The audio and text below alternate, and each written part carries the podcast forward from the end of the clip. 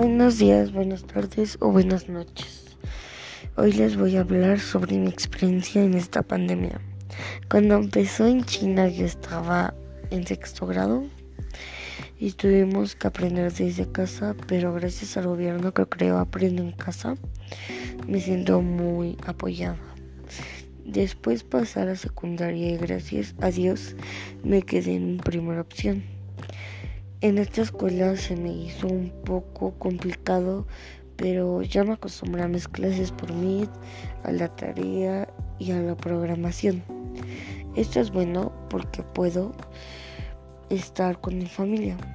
Bueno, espero que te llegue a ser como antes y les deseo un muy buen día.